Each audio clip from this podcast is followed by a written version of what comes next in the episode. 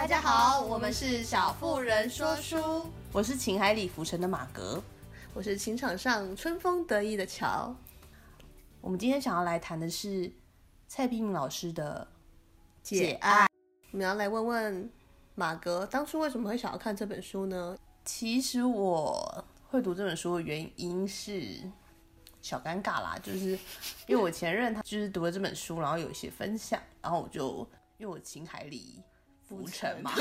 所以我蛮想知道说，呃，就是这本书影响他的到底是哪里，然后很想去知道，因为我自己也是在当中就是无法自拔吧，就觉得好像还在那个低潮的阶段，所以我就毅然决然就是直接下了订单，然后买了这本《解爱》。对，但其实我我本身对于庄子是完全陌生的，因为我是一个比较崇尚儒家思想的人，就是我喜欢孔孟。嗯、我觉得受到这本书蛮大的震撼是，第一个我我觉得有点打破我对庄子的概念，因为我我对他的概念就一直是北海有名，其名为鲲，只记得这两句，然后就觉得很硬。然后而且你你知道，就是他很喜欢用寓言，但是其实如果文言文不够好的话，其实你不知道他在比喻啥。就是甚为困难，甚为困难，而且有时候你还要投入当下的时空背景，因为他很很多时候他会假托，比如说孔子讲的这个东东啊，惠子讲的什么什么东西啊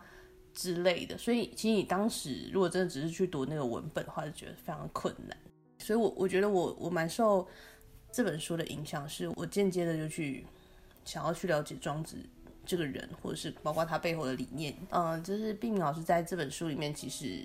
是。蛮有系统的在归纳，就是呃每个人在经历感情这段路的时候，他可能遇到的冲突啊，或者是矛盾，以及他们可能会在当中被卡住跟困顿的地方，我觉得是得到很大的一个疗愈的过程啊。其实，我觉得我们就循序渐进的按照每一堂课 进入蔡璧名老师的解爱。其实我我觉得从第一堂开始啊，老师就提到说。在爱的过程当中，是不是可可以完全没有伤害？所以他去从权衡跟内伤这件事情去谈。他提到中子一个蛮重要的观点：莫得其与，得其环中，跟照之于天。在任何人与人相处啊，也不一定是两性关系，只要有一个纷争出现，或者是有一种矛盾跟不同的生活背景，就可能产生这种冲突。包括莫得其与，就是不要站在跟对方对立的立场。那得其环中，就是我们会站在一件事情的中心去看，等价的看待这个这件事情的意义跟价值。照之于天，就是我们把时间轴拉长，对于任何一个小冲突，我们就不会这么在意。其实他很大的一个观点是在论述说，你把这三个东西放在你跟另外一半的关系当中的话，你可能可以缓解很多你们之间的冲突，关于伤害的部分也可以减轻。我觉得它里面有一段写的还不错，就是得其环中里面写到。远离你自己本原本的立场一些，更贴近体谅对方的立场一些，体体谅对方的心情，看见他的委屈，然后想念长期以来对自己的深情，想念他为什么突然变得不跟自己说话，不找自己吃饭，肯定有他的不得已，那就让相爱相惜的我们一起把委屈的纠结给解开。我觉得其实老师写的一些段落就觉得很可爱，就特别的温暖。因为他是这段里面啊，有提到一个观念，就是成为彼此的头号知己这件事情。我觉得，呃，我去看那个段落的时候有有点爆哭，因为有时候你在感情关系的时候，你你一开始会有一点扮演吧，就是你会希望在对方的眼中你是那个最好的自己，你就会不断去扮演他想象中那个美好的角色，但其实。每个人都会有一些呃小缺点啊，或者是彼此不太习惯的地方，但是你会因为想要呈现最好的地方，所以你就一直把那些东西隐藏起来，变得很不像自己。或者是一旦那个东西露出来的时候，对方就会说：“哎，你怎么会跟当初不一样？你怎么会跟我交往的时候是不一样的人呢？” 对，我就觉得成为头号知己这件事情蛮不容易的，因为当你向别人介绍你的父亲的时候，说我的爸爸是我最好朋友的时候。大家就会觉得哦，肯定知道你们的父子关系的感情很好。但他是说，曾经听过一名已婚男子说：“我老婆是我一生最好的朋友。”然后说，光听了这就会知道他们的感情有多么的好。当你会这样去称赞你的另外一半或者是你的家人的时候，就表示你们可能在生活里面是无话不谈的。嗯、就是你，你对他没有什么秘密，你也没必要为他保留。然后你可以很全然的把自己呈现在这个人身上，然后你们相处是很放松的。对，我觉得能够跟就是你的就是婚姻或者是什么就是感情关系的另外一半可以这样子无话不谈，或是兴趣相那个志趣相投的话，我觉得是件非常不容易的事情。所以真的是很令人羡慕的关系。所以这时候就要用到前面那三个步骤。啊，不要这样子。莫得其偶，得其环中，造之于天。好好好好，来自于《齐物论》，不好意思，对对，《齐物论》。对，然后老师第二章就讲到说，交与藏这件事情，就是我们怎么去拥有所爱，那怎么样是最好的方式？觉得他提到一个我我觉得蛮好的观点，因为其实看这一片的时候，我蛮大的一个感触是，我觉得是来自于安全感啦，两个人相处的一个安全感的关系。庄子在大宗师里面有一句是“夫藏天下于天下”，这句话我觉得很可爱，好像就是把大秘宝藏在随手可得的地方。对，就你，你完全没有去藏它，这个东西是属于大家的，嗯，对，它是全然自由的，我觉得是这个状态。我觉得那时候老师写了一个，就是他自自己的个故事，我也觉得是蛮感动的。你要说说看吗？因为，嗯，大家如果去搜寻蔡璧名老师，就知道说他曾经有得过 cancer，然后这个 cancer 也是对他人生影响蛮巨大的，他甚至。还被誉为说，呃，在台大最后一堂课，然后那时候课堂还爆满，而且他从书里面透露出来的氛围，应该是一个蛮专注于研究跟教学的当下吧。所以他在生病之前的生活，应该是很大的一部分是贡献给工作跟研究这件事情。然后当他真的觉得身体不适去就医的时候，他才发现他其实已经罹癌，然后也是呃到第三期的状态。发现自己罹癌，其实他受到很大的冲击。然后在那个段落的叙述里面，就是他跟他妈妈去看医生出来的时候，他跟他朋友一起吃饭，哦，就是帮他介绍医生，然后跟医生说，呃，就是蔡明炳是我真正最重要、就最好的朋友，然后就请他要好好照顾他，对，然后一定要参加他的那个研究案，然后让他得到好的实验治疗。嗯、然后他就告诉蔡明明老师跟他的妈妈说，呃，我从学生时候就是非常喜欢你女儿，但是我知道。她是不能只属于一个男人的，那觉得这个故事很动人，动人在于他没有发生，没错，是一个最浪漫的爱情。所以我觉得读这本书最可爱的就是读那些可爱的小故事，更容易理解 主要讲的主题是什么。其实我本身跟乔有点不太一样，我蛮喜欢他谈诗的部分，就是一直用诗啊去解释。就跟我之前读其他那种孔孟文学差不多，对，所以这章里面有个很大的重点，就是来自于呃两个人的安全感是怎么去建立的。然后老师提到两个观点，一个就是刚刚前面讲到长天下于天下，那第二个就是善结无绳约而不可解。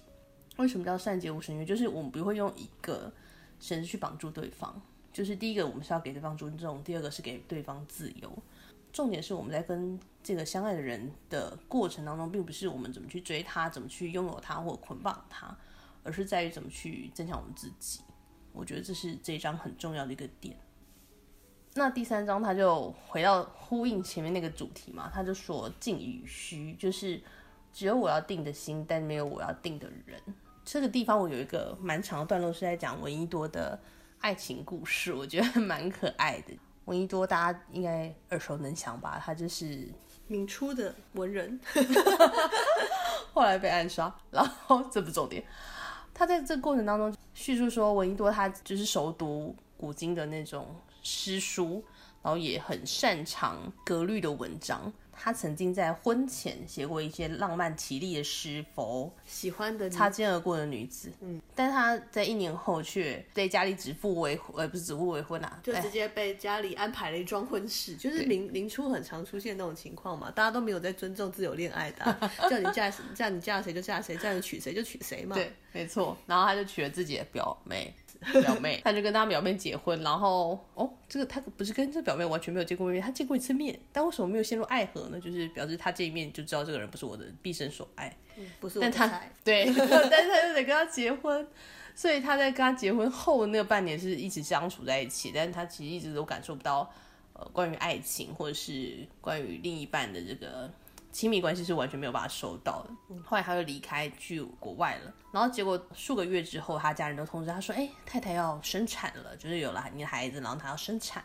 闻一多在那五天，就是好像是短暂的，大概不到五天的时间里面，他就说：“受到了很大的一个算冲击吧，然后他就做了红豆之神五十五十几首，对，在叙述他跟他太太在这段从被迫的婚姻，然后到婚后的生活，以及他呃后面就是反过来去思考说，我我的妻子为了我怀了这孩子，然后我们即将有一段不一样的生活。他怎么在婚后婚后恋爱的这个部分？其实民国初年的时候的很多爱情都是来自于婚后恋爱了。有时候他们可能只见一面，然后他们可能就戴戒指啦。像我爷爷奶奶他们也是那种，呃，只是见过一面啊，端个茶给你喝，然后就哦以身相许，哦、对，不戒指就套上去了，不明白的，对对对，完全 完全没有认识，所以他们完全都是，是对他们完全都是婚后认识的。但有一种调查在那种印度啊，他们都是也是那种好像就是见一面啊，然后就很像相亲，然后没干嘛，然后就就就订婚了。然后但是他们在婚姻上的维持反而是更长久，因为他们在对、嗯、我觉得是蛮特别的一个，可能跟现在我们不太能想象。应该说，老师他有一个概念，就是说他觉得不要一直向外去寻找所谓的真命天子或真命天女。他说，你只要选择一个合适的、够爱的，就好好的开始培养彼此的感情。他说，比较遗憾的就是大大家其实都会从那种，比方说戏剧啊、电影啊、小说啊、漫画这些去了解爱情。但他说，其实这些荧幕上的或者是书本上的爱情故事啊，其实他都会在就是王子跟公主过幸福快乐的日子嘛，然后就 ending 了。但是他说，真正的爱情生活那时候才要开始。他说：“我们常常不知道要怎么不断去了解一个人，或者是我们不知道冲突发生的时候要怎么去磨合，然后我们甚至不知道要该怎么样让对方变成自己的知己。”就是呼应到这一段里面有一个是写说，呃，如果一个人最重要是灵魂跟心地的对话，那一见钟情实在不是值得大书特书的事情。爱情其实不是一个奔着里程碑而去的活动。理想的爱情应该是在悠长岁月的所有细节里面，不断的去了解对方，点点滴滴去累积培养起来的。所以呼应到这一段，只有我要定的心，没有我要定的人，就是我们并不会因为找到一个真命天子、真命天女之后，我们就从此过着幸福快乐的日子，而是在往后，不管你是在恋爱的阶段，或者是在婚姻的阶段，这段情感是在悠长的岁月里面是不断去培养的，这才是我们可以。呃，长久追求的一件事情，嗯，而且老师还会讲说，吾听之以耳，耳听之以心。他的意思就是说，不要执着于当下你感官所感受到，不管你是听到他讲你坏话，还是听到他做了一件就是不是很好的 事情。他说你要记得他的优点，还有一些多一些体谅。他有可能当时面对到一些，比方说身体状况不好，或者他遇到一些困难，所以他才做出了这样的，就说出这样的话，或做出这样的举措。他说你要去听之以行，我觉得很棒。然后接下来。那他就说，呃，感情是一个漫长的培养，那怎么样去培养？就来到第四堂课，情感关系里面，什么才是值得培养的才华？引用庄子的话，就是其神宁，其心若镜这件事情。然后神宁有点像是我们平常在做冥想或者打坐的时候，把意志专注在一个点上，不管是我们的人中啊，或者是心，或者是腹部。那用心若镜的部分就是。我们我们把心就想成想成是一个镜子，那我不管是照耀到什么东西，就是这个东西离开就是离开了，我们不会被任何东西执着。然后他就说，其实除了身心健康很重要之外，一起生活跟支持彼此的愿望跟抱负才是一个很重要的事情。我觉得这是一个两个人两个人生活在一起有一个远大共同的目标，才会支持彼此一直往前。我觉得他里面很可爱，他我觉得其实从书里面可以看得出来，就是老师的学生们都很喜欢他，而且很敬仰他，像是把他当成一个就是可以诉说心事的朋友。然后他，他们的树洞，他们的树洞。对，然后他就，而且我觉得老师应该就是一个就是用心做，然 后讨论同 讨论的学生的人，就是喜欢水瓶座的男同学。所以他都会来问他说，就是那个水瓶座女生要怎么样，就是 就是老师也是水瓶座，对对对，他就觉得问老师的话，老师就会比较知道水瓶座都怎怎么生活嘛，怎么活动，对，水瓶座在怎么样才可以打动水瓶座？对对对对对。然后呢，就老师就跟他说，你就不要这么的，就是他说酷爱自由的水瓶座既害怕禁锢自己，更害怕就是辜负他人。然后呢，所以他会觉得有一个人在他身边一直打算的话，以为他真的想跟他谈恋爱吗？可他到底认不认识我啊？所以他就说你要给他就是一些空间，然后自由自在的关系。我觉得还蛮可爱的，就是对。乔应该深有感触啊。我们有一个水瓶座的恋人，很累，如鱼得水的景那个外星人，外星人。别忘记你的如鱼得水。对，你要让让他有一个自由自在关系。哎呀，其实里面有引句一个，就是在讲歌德。歌德曾经说，人是怎么样便怎么样待他，他便还是那样的人。一个人能够怎么样或应该怎么样便怎样待他，他便应该或能够成为什么样的人。就是我觉得感情里面，就是你付出越多啊，越爱对方，爱就会慢慢培养出来，就呼应到前面闻一多的故事。两个人都付出，两个人愿意付出更多，那个关系就会对彼此越来越重要。你就会发现，你们两个很像合作企业一样，用一生培养，而不是去用一生去找寻。那到第五章的时候，他就在讲说流水跟水停，就是在情爱世界里面，你想要跟什么样的人亲近？你为什么会爱这个人？你为什么会爱这个人呢？乔，这好难呢、我觉得那里面很可爱，他不是会说，他是说你要问对方喜欢你哪里，然后你自己在思考，就是你喜欢他哪里，跟你可以问他说，那你觉得我喜欢你哪里？这件事情会呼应到说，你们两个到底是不是在同个频道上？到底你认为他喜欢你的点，跟你喜欢他的是不是同一件事情？其实我我觉得这边老师举一个他自己亲身经历，我觉得蛮可爱。他问他男朋友，就是以前的过去式，然后他就问他说，嗯，你喜欢我哪里？他他朋友鼓励他做这件事情，然后他就因为他们是越洋远距恋爱，对对对对对对，然后他就打电话给男朋友，就说：“哎，你你喜欢我哪里？”那男朋友说：“哦，这要说吗？”他说：“哦，说嘛说嘛。”然后这个很难说，对，然后他思考一下，就跟他说。我喜欢你的声音，然后就呢，蔡冰明老师就想说，还有很多的这种广播员啊什么的声音都比我好听。他他男朋友说，呃，我喜欢你的手。他心想说，哎，现在很多直接叫手模，你知道吗？就是什么都都用那个漂亮的手来拍照。他说这个都怎么能跟人家比啊？然后就觉得充满了疑惑。然后她男朋友就反问她说，那不然你觉得我应该喜欢你什么？她说，我觉得你应该喜欢就我的善良。善良不是很普通吗？对，他就刚说不是很普通吗？对。就完全可以体现说，其实他们两个人是完全在不同频道里面的，一个是九五点八，一个是九六点三之类的这种感觉，就是真的是他们对彼此的一个想象是不一样的，就是他可能以为对方喜欢他什么的，确实不一定是那样。对于这个问问答也是觉得蛮害怕的。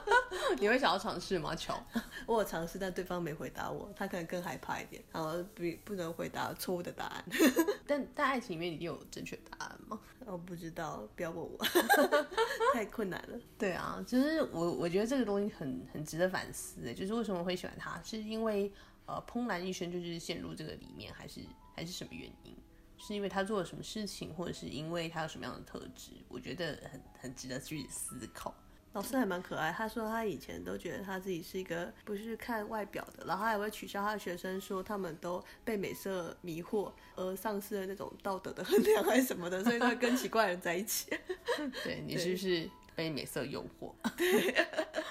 虽然我也自己觉得自己是个不会被美色诱惑的人，但是我觉得可能小的时候，我就很佩服那种可以用感觉，就要跟着人跟我感觉对了，然后就喜欢上对方。我这是，但你有可能有一天，就就如同你为什么喜欢他，有一天你会因为什么原因离开他？对啊，就你可能感觉错，你就会离开这个人。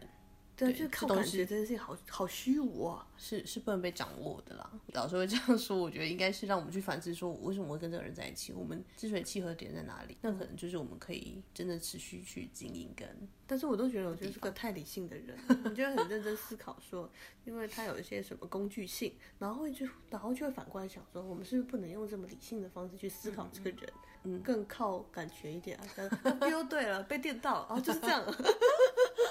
我我觉得可能是要看怎么选择什么样的爱情哎，因为我我觉得爱情有时候也会受到家庭背景因素很多影响啊，就是你会，如果你你的爱情是来自于你想要就是跨入婚姻的话，你就会有很多。工具性的思考，这个人也不是工具性，这么严重。对，我没有啊，就是你会觉得，呃，这个人，比方说家世背景跟我合不合啊，我们的知识背景合不合啊，呃，我们的生活习惯合不合啊，价值观合不合，其实就会考虑很多很复杂的东西。其实我觉得年纪越大，考虑的东西越多，因为你就会觉得越接近婚姻的话，你考虑的点绝对不是我喜欢，你就会变成，呃，我家人是不是也跟我一样会喜欢这个人？对，因为你会从一对一变成。一群变一群，一群对一群，这个问题就会变得越来越复杂。没错，它是两个家庭的结合。呃，我觉得恋爱跟婚姻可能还是要有一点点的差期，是不太一样的。我觉得老师那时候有提到就是上野，上野，嗯，我与君相知的那首该怎么说？像诗吗？古诗啦，他的古诗十九首，对对对。然后我觉得它里面有提到很可爱，他就因为他是一首很激烈的诗嘛，就是其实大家都知道，就大家就是就是一种用那种山河林，山对啊，就是用用天天地之间来和那个讲我到底有多爱你这件事情。然后呢，如果你真的就是背叛我，我就。就怎么怎么样那种，就是有种发毒誓的感觉。然后呢，但是老师那时候就说，如果你真的遇到一个人，愿意在某个时间点跟你告白，不管他有没有把这个承诺兑现到永远，比方说他跟你说我永远爱你，但他可能三个月之后就爱了别人。但是不管如何，你在那个当下，你都要感谢他，就感谢他真的就是这么真诚的，就是爱过你，爱过你，在就算就是此时此刻。嗯，其实我读那一段的时候，有想到之前有一个影片，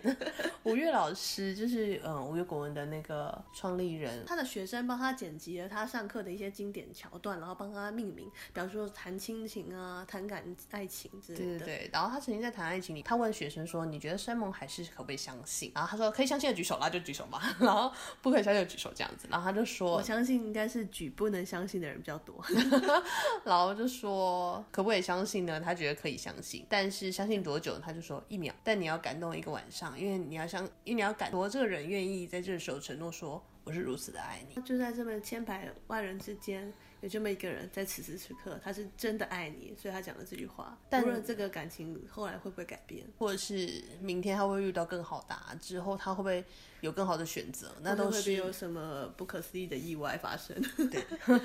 我们这时候就要回到庄子的概念，就是。嗯藏天下，遇天下。嗯，这人可能不能永远只属于我。对啊，没关系，他有更大的天地，他有更大的天地。我觉得他老师之前写的那个很好笑，他就说什么，嗯，他就举了一个例子，说当男人对你说我好像没真爱过你，你就回说哦，知道了，再见。当然这是比较文雅的人，知道生命的能量不能再为他付出了，太浪费了。我然后我在当下就那个是想摔书，想说最好是，如果他跟你说什么我好像真没没真爱过你的话，你应该只会心碎满地的声音吧？别啊，要揍他一拳啊，踹他一脚啊。把我青春还给我之类的，捶他之类的，就很多剧，情杀案，情杀案，很多戏，很多戏的。哦，她是浮夸系少女。对对对，我们可能真的不太适合庄子路线，很不庄子。我们没有办法藏天下与天下，我们只能用绳结把它绑起来。然后就说为何选择这个爱的人之后，讲到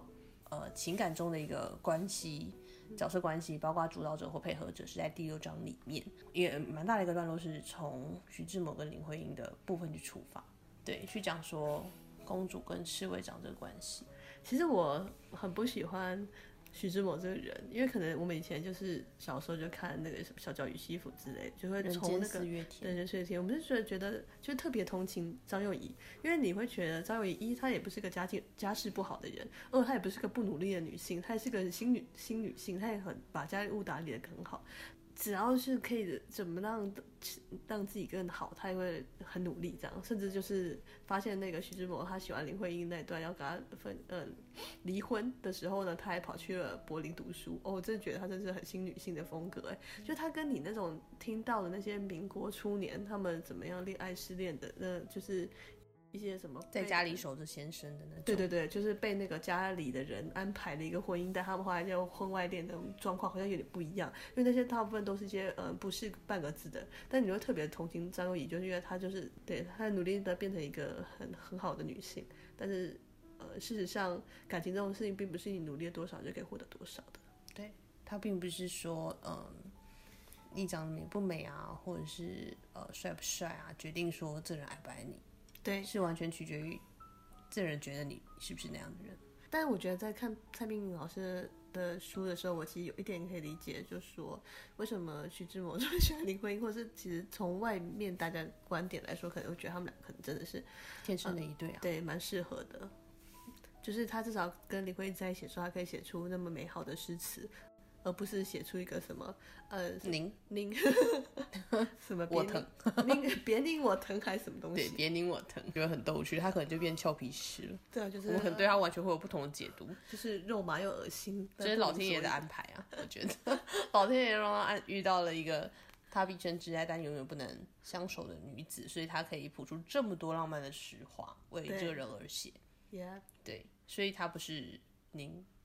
我疼，而且我觉得有一个很浪漫的桥段，就是当他就是在飞机失事之后。呃，林徽因央求他的先生就是梁思成到失事现场为他捡一个碎片回来。不管你带什么回来，你就一个衣角还是一个什么纸张烧烧碎的什么，对对，你都要把它带回来。可以从这个片段里面知道说他对这个人的情感是多么浓厚，然后这这个人的逝去对他来说是多么的伤痛。他还有一个段落是，当梁思成真的是依约到那个现场，然后捡了一个飞机残骸的碎片回来的时候，他就还把表框就是挂在自己的床旁边。对啊，寝室的正中间。但是我觉得大家都不会怀疑梁思成的角色，我真的觉得他也是个很伟大的男人，爱着他的妻子一个无怨尤的状态，如此爱着他的灰灰，而且还会被冠冠上一个不孝子的名名声。但我觉得他可能就是用这种苦肉计，所以追到了林徽因吧，总是会有这样的角色。他就是他的侍卫长啊。对啊，就是，嗯，他可能真的不是林徽因喜欢的那种。类型，但是他的真情就是感动他这样子，我觉得这也是蛮辛苦的啊，侍卫长的角色。就是我觉得每个情感里面都有一个公主跟一个侍卫长，没有，那只有有才华又漂亮的人才有这个资格。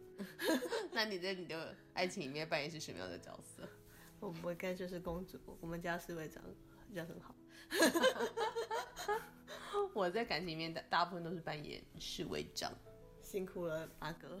然后最后，我觉得老师在最后的这个章节里面去告诉我们如何在浓如酒的爱里面保有淡如水的心，就是不管是爱或者是忘，我们怎么去做到这件事情。我觉得忘是相对不容易的，爱爱一个人可以很浓厚吧。嗯，我觉得里面让我最印象深刻是他在讲那个陆游跟唐婉他们那个钗头凤的那那一首那阙词。我其实以前也是读这个，也是蛮有感触的，就是读了当下感感觉蛮有感触。但是我们在读的当下，我会把重点放在那个错错错跟默默默。但老师光用两句就是“红酥手黄黄黄藤酒”，就我觉得就已经把整个就是词里面所有的那种悲伤的意境都 就是讲得很清楚了。就是你如何没有办法就是正眼去看待那个。你曾经这么深爱过，然后现在却跟她的丈夫站在你面前，你又不就是你想看又不能看，你看了也疼，你不看也疼，然后呢，你也不能去就是跟他互相流露出你们之间的情感的那个，就是很复杂难解的纠葛的那个情愫，我觉得非常的美。对啊，陆游与唐婉，不管是那个错还是那个墨，都是。呃，情真意切啊，对啊，就是神错时代，对，他的他的错就是嗯，错在呃 家庭时代，然后还有他自己，他自己，嗯、他对爱情的，应该说他为什么没有办法调节他们的婆媳关系呢？或者是因为他太爱了这个人，所以他妈妈觉得没有办法占有他嘛？他该不会是那种儿子与情人风格的那种剧情吧？其实蛮喜欢老师有下一个标题叫做“如此呃深情厚谊，要不如就是一生要不只能陌生”。因为我觉得这段让我感觉蛮深刻，就是哦、呃，当你真的爱爱过一个人，你跟他分开之后，是不是还可以再重新当朋友？我觉得这也是一个大家的课题啊，很难。对，就是因为如果你真的是爱过这个人，然后呃轰轰烈烈的分开之后，就是我觉得嗯，我觉得是有点难自处吧。就是当你去重新看到这个人的时候，你会把他放在什么样的角度？你曾经是把他捧在心上啊，或者是嗯，可能有很多亲密的举动，但你现在要把他放回到朋友这个关系的时候，这个切割是很困难的，所以才会我对这个要不就是一生，要不只能陌生这件事情其实很有感触，因为就是当你在重新接触他的时候，你就会充满了舍不得。但是你又知道说你们那个感情是不可能再回去了，就这种心情，先给马克拍拍。然后我觉得很可爱，就是老师在最后一个章节就写说，有关是他们会做一个失去的练习，嗯，就把这件事情当说是我们的最后一面，嗯，对。然后他也提到说，越认识无常，就会越珍惜拥有。任何时候，或者是包括他老师说他罹患癌症啊，或者是。呃，他带他妈妈去上健身房等等，就是他越了解说，嗯、呃，生命啊，或者是事件总是突如其来，但是我们能够掌握的时候，现在这个时刻，对啊，对，这让我想到那个真爱每一天，没错，你不管可以回溯到什么时候，但是你的人生只能过那么一次。没错，所以，嗯，不管你是不是在爱情当中，或者是在寻求爱情的过程，摸着石头过河啊等等，或者是你已经进入到一段婚姻，我觉得这前面这七帖良药都会是我们可以毕生遵循的一个过程，然后也可以做，就像老师讲的，好好吃饭，好好睡觉，好好锻炼，包括这些课题，一定有更值得你珍惜的相遇，或者是。有值得你现在好好掌握的爱情，在你的人生当中。他说，虽然平常大家就是跟那些失恋的人讲说你会遇到更好的，大家都会觉得你在讲屁话。但是事实上，就是借由他的经验来说，那些以前那边哭的死去活来说啊啊，我就是失去了这个人之后，我再也不会过得遇到一个更好的。他们后来都找了一个更好的结结婚了。对，而且即使没有你没有找到一个更好的，你仍然可以拥有你自己。就是你好好的锻炼你自己，然后跟你自己共处，也可能会是一个很棒的生活状态。没错，然后也很邀请大家可以跟我一起阅读，就是《节爱》这本书，呃，疗愈你的身心，然后那给你有关于感看待感情的一些不同的看法吧。就是其实你真的不用，就是对于感情就是这么的纠葛，有时候你可以换个角度，或换个思考的方式，我觉得会对两个人之间的关系，或是什么样的关系，可能会看得比较清明一点。对，而且我记得，我觉得这本应该是真的还不错啦。就是我自己是没有这么喜欢古文，所以我有些地方看得蛮卡的。但是马格看完之后就说他要去考那个。呃，台大的中文研那个博班，为了想要上蔡碧明老师的课，有没有、啊？希望有机会，希望有机会。所以我觉得这本真的是写的还不错，至少会让一个人疯狂想要去签博，就多疯啊！真的很疯啊！对，没错。所以我也是很诚挚的邀请大家，可以跟我们一起阅读这本蔡碧明老师的《节爱》，不管是什么样的状态。去阅读它，然后去感受里面的状态，我觉得相信对大家都会有一点点或多或少的感触或影响吧。那也很高兴大家支持聆听我们的小妇人说书。如果喜欢我们的频道，可以在下面追踪或者是给我们五星评价哦。那如果有阅读书籍有相关的回应，可以欢迎在下面留言。那我们就下次见喽。拜拜